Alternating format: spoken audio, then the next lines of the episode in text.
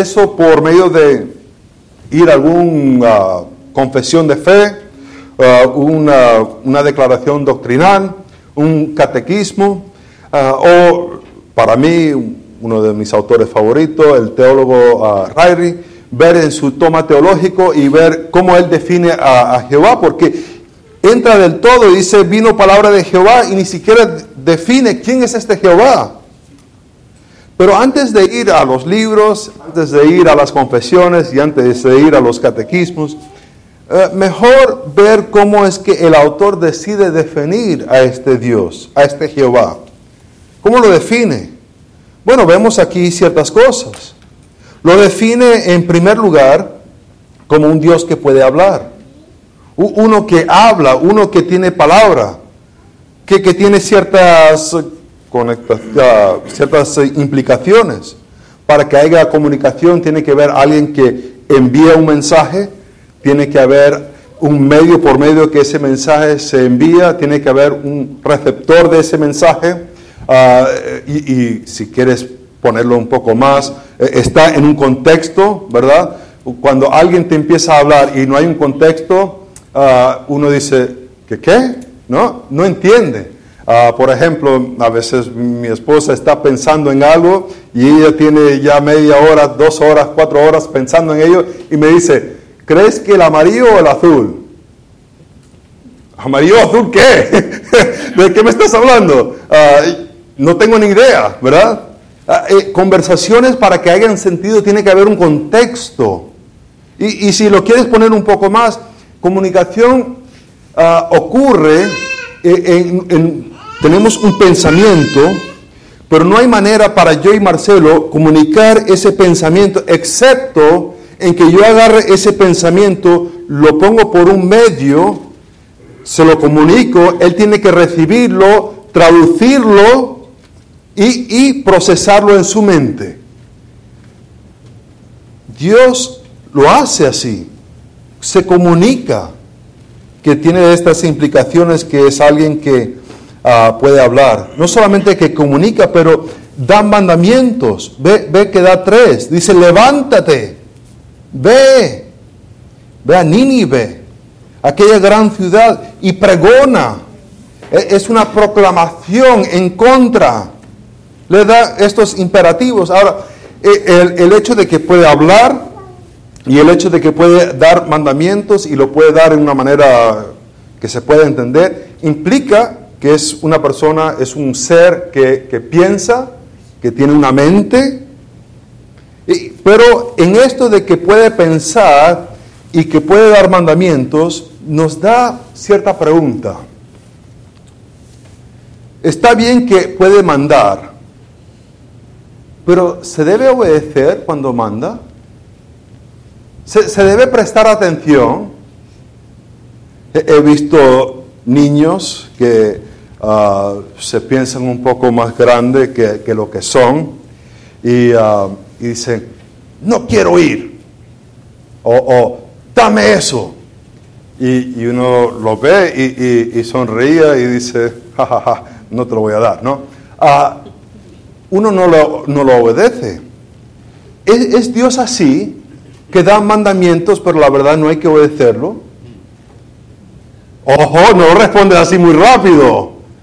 Porque la implicación de decir que sí, entonces ya se pone la, mirada en uno y decir, pues ¿cómo yo obedezco lo que Él manda?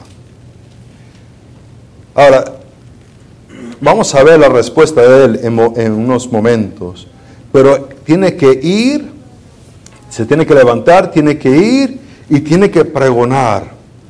Y, va a pregonar contra es decir, que hay toda una ciudad y tiene toda esta ciudad una cultura y, toda esta cultura, él va a ir en contra de lo que ellos están haciendo.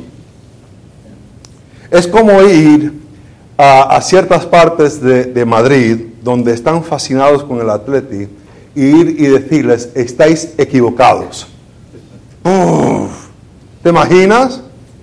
Te sacan a piedras. O, o de ir a Argentina y decir, estáis equivocados, Brasil es el mejor. Uf, te echan, ¿verdad? Claro que sí. O, que te vas a, Milán y le dices, ¿sabes qué? La, ropa es mejor en París. Uf, ¿cómo es que? No, te sacan a piedras. Eh, le está diciendo, tienes que ir y tienes que hablar en contra de ellos. También vemos que no solamente que, que, Dios puede hablar, que Dios puede mandar, pero conoce geografía, conoce que Nínive es una gran ciudad. No solamente que conoce geografía, pero dice la última parte, porque ha subido su maldad delante de mí. Entonces vemos que está ah, hablando, descubriendo acerca de Dios, y lo que está descubriendo acerca de Dios es que es un Dios que puede hablar, es un Dios que puede mandar, es un Dios que, puede, que sabe lugares geográficos y es un Dios que puede ver acciones de personas y determinar que estas son malas. Y, y, que sube su, donde ellos están, está abajo, porque dice que sube, sube delante de él y sus acciones son malas. No llegan a su, a su justicia. Este es el Dios que está presentando una maldad. Y esta maldad es la, palabra, la misma palabra que vemos en, Génesis capítulo 6, cuando habla acerca de la maldad del mundo, que estaban haciendo constantemente maldad y Dios lo va a destruir con, con el diluvio. Es lo que ellos están haciendo delante de Dios. Ahora, en ver esto, vemos esta, lo que nos está describiendo acerca de Dios. Vemos que Dios, su revelación es misericordioso. El hecho de que Él va a revelar y decir que ellos están haciendo mal es un acto de misericordia.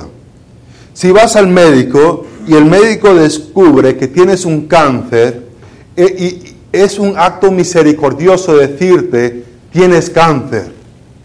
E, es un acto odioso decir, estás bien, hasta luego, se va a morir ese. ¿Verdad? Sería odioso de su parte el no decir lo que está malo. Dios le está revelando lo que tienen malo. Es un acto misericordioso. El ir de decirle a una persona que está destituido de Dios porque sus pecados lo, lo separan de Dios es un acto misericordioso que nosotros podemos hacer para aquellas personas perdidas. No es el ser malo a alguien, no es, el, ser odioso, e, es de tener una misericordia muy grande para con ellos. El hecho de que Dios da esta comisión también es un acto misericordioso. Él envía a alguien para hablarles en contra. No es que lo va a dejar en su situación. No es que lo va a dejar como están. Porque si los deja como están, siguen haciendo. Pero aún enviándole a alguien, tienen la oportunidad para arrepentirse. Dios nos ha revelado una comisión para nosotros. De igual como ha subido la maldad delante de Él y Él envía a alguien, también nos ha enviado a nosotros, como dice Mateo. Y no es un acto odioso en contra de la humanidad. No es el tratar de hacer personas ah, americanos o mexicanos o venezolanos o, nada por el estilo. Es de ir y darles este mensaje para que puedan ser hijos de Dios, porque sus pecados los separan de Dios. Es un acto misericordioso el decirles. Ahora, no solamente vemos que Dios es misericordioso en este texto, pero también vemos que el hombre es egoísta. El hombre es egoísta. ¿Cómo responde el hombre? Jonás se levantó, que concuerda con versículo 2.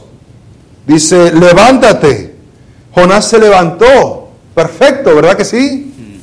Gloria a Dios por aquellas personas que escuchan la palabra de Dios y obedecen. Pero ahí no termina el versículo. Ojalá que terminase el versículo ahí, ¿verdad que sí? Dice, para huir de la presencia de Jehová a Tarsis.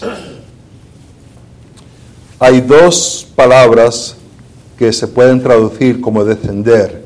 El primero está ahí, que dice, y descendió a Jope.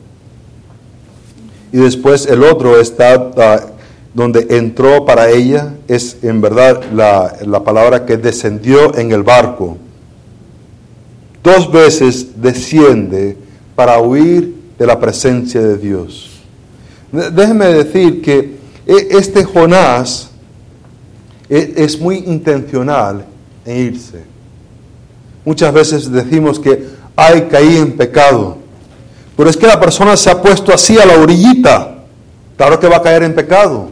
E, esta persona que ha hecho, caminó a Jope, tuvo que ir paso tras paso, decidiendo irse de la presencia de Dios.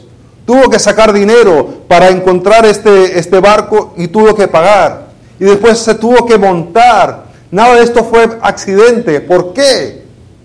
Porque dice que se quería ir de la presencia de Dios. ¿En qué dirección va? ¿Hacia Nínive? No, al lado opuesto para España. Se va a ir al punto más lejos. había un puerto en Cádiz donde iban estos barcos. Se está tratando de escapar de la presencia, de la comisión, de lo que Dios quería que él hiciera. Eh, vemos en estas acciones, nos tenemos que hacer una pregunta. ¿Es Dios misericordioso dejándole que se vaya a Tarsis? ¿O sería Dios misericordioso en tratar de traerlo otra vez para que obedezca su voluntad? Y diríamos la respuesta sería, sería misericordioso de parte de Él, de no dejarlo en su pecado, de hacer que de alguna manera pudiera regresar y obedecer. Y eso vale la pena pensarlo porque a lo mejor Dios en un momento te ha llamado a hacer algo y rechazaste. Dices, no. Es un acto misericordioso si Dios todavía está obrando dentro de ti para que obedezcas. Y si no estás sintiendo eso, yo te ruego que le pides perdón a Dios y que lo busques. Porque es un acto misericordioso que va a ir atrás de él. Se quiso ir de la presencia de, Jehová. Vemos que Jonás decidió seguir sus deseos. En vez de obedecer a Dios, siguió su deseo. Y, y en esto de seguir su deseo, vemos que Jonás tiene una falta de compasión. Dios tiene misericordia y compasión de Nínive porque su maldad ha subido delante de él, pero Jonás no tiene compasión por ellos. Todavía no nos ha revelado el, autor qué está motivando a Jonás, entonces no lo quiero dar porque no lo pone hasta casi al final para crear un poquito de suspenso. Pero lo que vemos aquí es que no tiene misericordia. Déjame concluir con esto, con una pregunta. ¿Cuál pecado es peor? ¿El de Nínive o el de Jonás? A lo mejor dices, no, todos los pecados son igual delante de Dios. Si, si robas un centavo o si robas un banco es igual delante de Dios. Dios es un Dios santo. Vale, vale, yo te entiendo. Pero, pero, en Mateo capítulo 11, versículo 21, Jesús es muy fuerte contra dos pueblos donde él había hecho obras muy, muy grandes. Y dijo que si esas obras se hubieran hecho en otros sitios, ellos se hubieran arrepentido. Por tanto, el juicio iba a ser más fuerte contra ellos, porque teniendo la oportunidad, no obedecieron.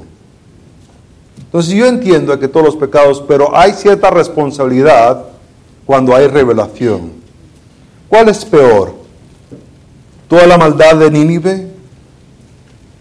¿O la rebelión de un profeta de Dios que se revela contra Dios y no quiere obedecer? A lo mejor podemos mirar lo que está ocurriendo alrededor del mundo. Hombres casándose con hombres.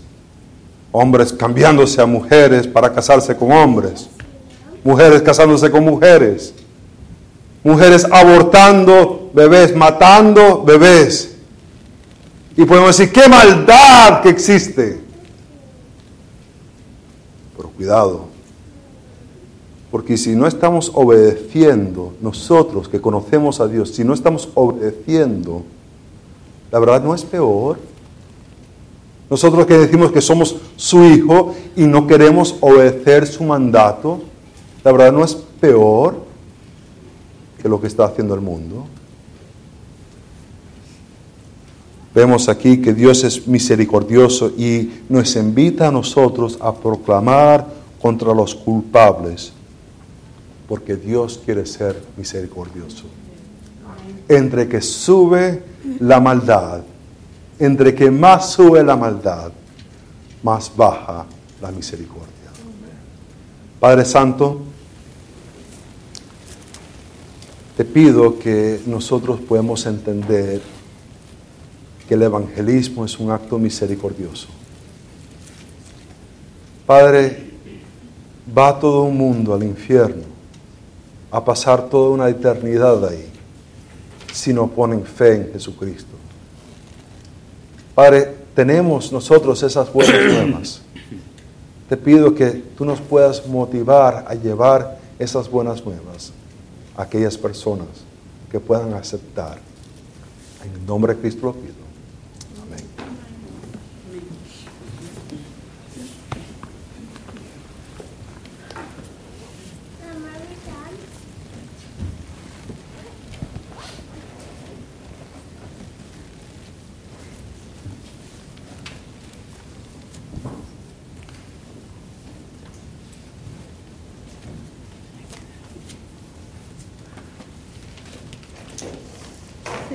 Vamos a cantar